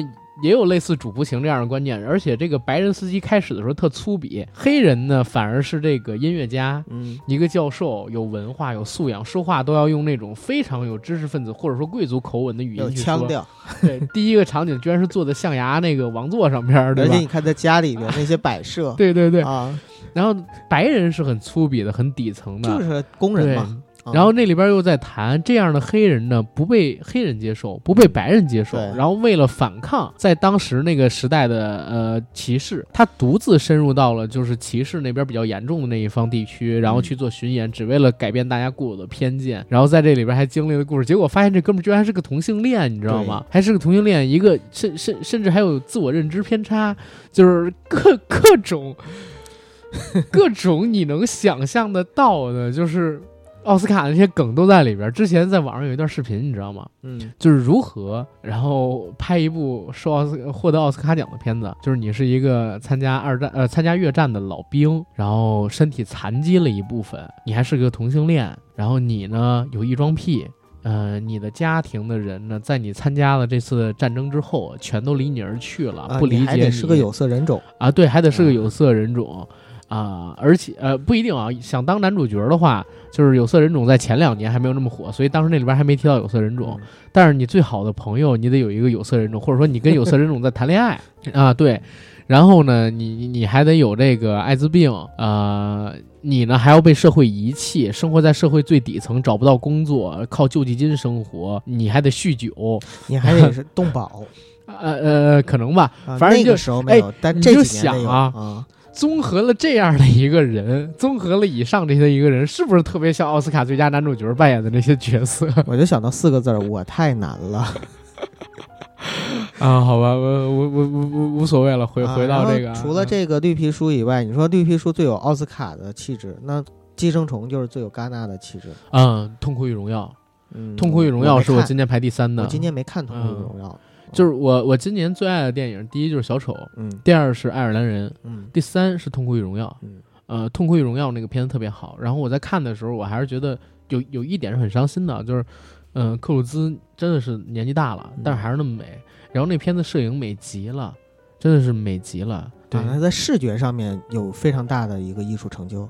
我真是觉得特别美。在在有一些场景的时候，看起来，你知你知道它不是一个很节奏很快的一个片子，它不是商业片，嗯然后它是娓娓道来的，就是跟你分享一个人一个个体啊，痛苦与荣耀。那那片子其实，寄生虫可能在我看来就是有点像商业片，然后它是个好片子，但是其实给我留下的所有震撼，我觉得特别表，就是表象的表，不明白够挖的不够深。嗯但是痛苦与荣耀把一个人挖的特别深。对，反正今年好片子很多，你知道吗？前两年就是你会觉得好片子特少，就比如说去年。去年你说罗马也好，那个什么呃绿皮书也好，你跟今年爱尔兰人比，跟痛苦与荣耀比，跟这个什么呃我我我们我们现在说的这个小丑比，我我都觉得差那么一线。今年我甚至觉得算是一个电影大年，你知道吗？哎呦天哎哪！不知道明年怎么样。明年哎呀奶飞在，希望能生能更牛逼。然后国内呢，就是看了《受益人》和《两只老虎》，印象比较深刻。嗯，第四季度哈。对，第四季度就哎，还有那个少年的你啊，少年的你，对少年的你，因为之前聊了，所以嗯我就没提。对，受益人跟两只老虎，但这俩片子其实都没有足够让人满意，对，对吧？但咱们也都做了这个单期的节目，嗯、然后到最近刚看的就是《叶问四》了。还有误杀呃，啊，误杀应该蛮惊喜的吧？误杀，我自己是因为没看过原版的《误杀瞒天记》啊、但是呢，我在看这个电影之前，其实已经被剧透的差不多了。对，哎，我而问你一且问题啊，九哥，啊因为我还没看过啥，嗯，你觉得这个故事本土化做得好吗？我觉得挺好的啊。那我就得看看了。啊，因为它本身啊，就是确实做了很大的改变，尤其在结局的地方，这个其实很被一些人诟病啊，因为认为就是最后的时候，肖央不应该去自首啊，但是实际上他前期细节做的功夫还是蛮多的，这些功夫都是为了呼应到最后的时候，他会做出这样的选择，对，所以我认为他整个人物并没有矛盾和割裂。嗯，那我找时间去看看吧。这几天太忙了，你靠你不用，你等再等两天，为啥？再等两天看高清就行了。哎呦我去，啊看正版不好吗？它不香吗？然后，呃，叶问叶问四也应该去看一看啊。叶问这个系列要告别了，然后对还一直没看呢。而且在这种大影院看一个银幕上边这么精彩的动作戏，还是挺值得的。对《叶问四》，我值我认为是值得去电影院看的，就是因为那些动作戏，你要是在小屏幕上去看的话，感受完全不一样。啊，对我现在一直特别期待，就是甄子丹趁还能最后打动这两年啊，拍一个呃混合国斗，就是时装的动作电影，打的比较激烈，像导火线跟杀破狼那种，那多牛逼啊，对吧？嗯、那个在电影院里看肯定特别不一样。希望吧，希望对对对，希望还能有一两部，也就差不多一两部，他都五十六七了，对吧？啊、然后还有什么呢？致命女人，咱们聊过单期的节目，对对，《致命女人》这个美剧也很好看，嗯，嗯也很好看。然后其他也真没什么了。瑞克和莫蒂瑞克莫蒂也做了，对然后《幸福三重奏》，对呃，演员请就位，主持人大赛，这是我们做过的一些综艺节目。对，其实都做了很多，对做很多。可以说有些我们蹭上热度了，有些我们没蹭上热度。对啊，没蹭上热度的我们不着急，以后慢慢蹭。对对，行吧。最后一个事儿吧，最后一个事儿就是星战的事儿。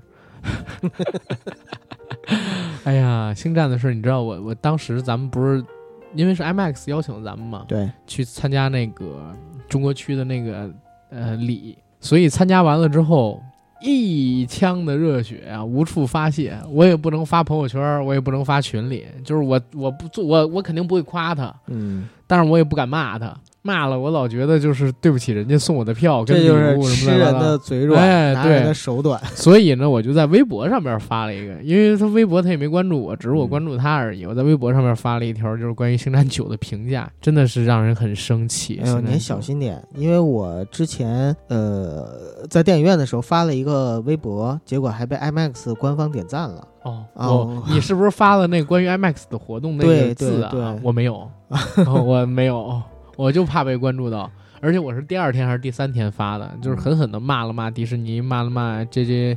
阿布拉姆斯，骂了骂这次的后传三部曲吧。J J，你太让我失望了。本来第八部之后，我们就指望着你能够扳回一城，是吧？因为他是啥呀？J.J. 是一个特别典型的流水线导演，你知道吗？他是他也不能叫流水线导演，他是我我给他这个评价啊，他是好莱坞进入二十一世纪之后工业体系的流程下制造出来的导演中最优秀的一个。之前我不跟你聊过吗？就是 J.J. 阿布拉姆斯最开始做的是《迷失》，后来他接触的第一部大型的一个电影就是什么呢？《碟中谍三》《碟中谍三》。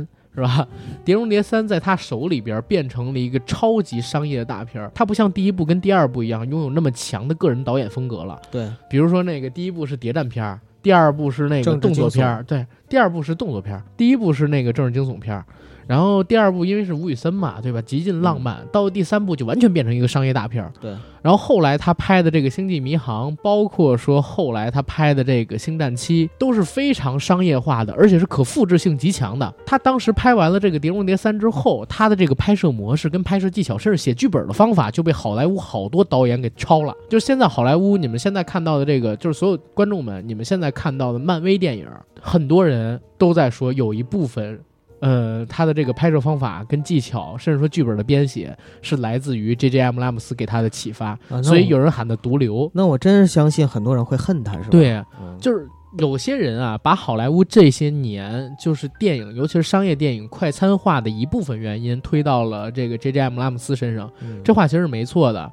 然后第七部他就把星战变成了这么一个流水线上的东西，结果第八部。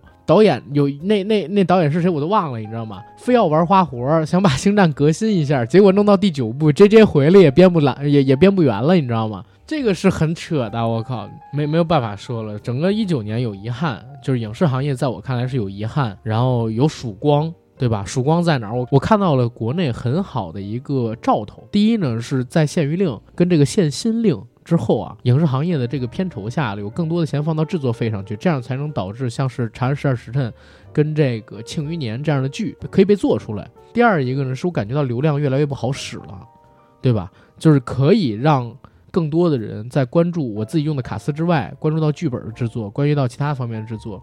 不好的地方呢，就是审查越来越严，各种情绪吧越来越激化，越来越。矛盾，然后再有一个呢，就是现在的环境导致我们很多东西也不自由，对吧？反正二零一九年的影视行业给留下了很多的遗憾，但有很多欣喜兆头，也留下了一些好的。我只说国内啊，国外的话其实还是很黑的啊，无所谓，跟我们没关系。对，九哥来总结一下呗。一九年的这个影视，其实一九年我看到的中国的影视和国外的影视的现状，呃，我有一个很深刻的感觉，就是其实中国在进步，但是这种进步的同时呢，伴随着很多的阵痛，比如说影迷群体的一个进步和电影制作行业审查的一个进步，它实际上并不是同步的。在这个过程中呢，就会有很多的矛盾，像刚才阿甘说的，有些矛盾其实是日趋激化的。我也不知道在未来的几年里边还会出现哪些被最后一片雪花压崩，然后造成雪崩式的这种现象的事情发生。但是我相信未来一定会有这样的事情发生。所以呢，其实对于未来，我是一方面呢很期待。很期待中国未来会有更多优秀的影视，包括综艺的文艺作品出现。但同时呢，其实我心里边也是很苍然的，因为我觉得。中国的影视工作者其实并不是很好做了，现在带着镣铐去跳舞，然后去做很多的事情，哪怕是说一句啊，影视演员是高危行业，可能也会被很多人喷。有些是理性的喷，但是有些真的完全就是情绪在发泄。你会发现，现在无论是我们出现任何一部作品，还是出现任何一个热点话题，带着情绪去评价，带着情绪去去站队的人越来越多。这个其实是我很不愿意去看到的一个事情，但是没办法，有的时候甚至我自己都会忍不住去带着情绪去做这样的事情，所以谁也不能独善其身，大环境使然。但是换个角度再想啊，我们说的这些东西呢，其实只是站在一个一脚踏进圈里的这样的一个一个身份，就没踏进圈里。九哥不要这么说了，但是我这硬扯嘛，硬往里边去扯去看，因为。我换个角度又想，作为普通老百姓来讲，这些东西是事儿吗？不是事儿，跟我们可能日常油盐酱醋的关系并不大，甚至可能猪肉涨价了都比哪个电影拍砸了或者哪个电影被禁了要要重要的多。所以网上那些哀嚎一片，或者说网上的那些交口称赞，可能也仅仅是很小众的一部分群体的自嗨。我说的小众，可能在网上是大众，但是大家知道吗？其实中国的网民群体到现在为止，它实际上也只是冰山上面的部分，沉默的大多数是那些平民老百姓，是那些劳苦大众，是那些我们的父辈和很多的小孩子，他们其实并没有在网上发声。这些人可能我是更愿意以后更多的去关注他们的生存状况，还有就是他们的一些所思所想。只不过这些东西可能跟我们的一些话题没关系，跟我们自己所做的类型也没关系，所以也只是我自己个人的一些喜好而已。行吧，那我们这期的节目可以到这儿了吧？可以，嗯，好，谢谢大家，再见，再见。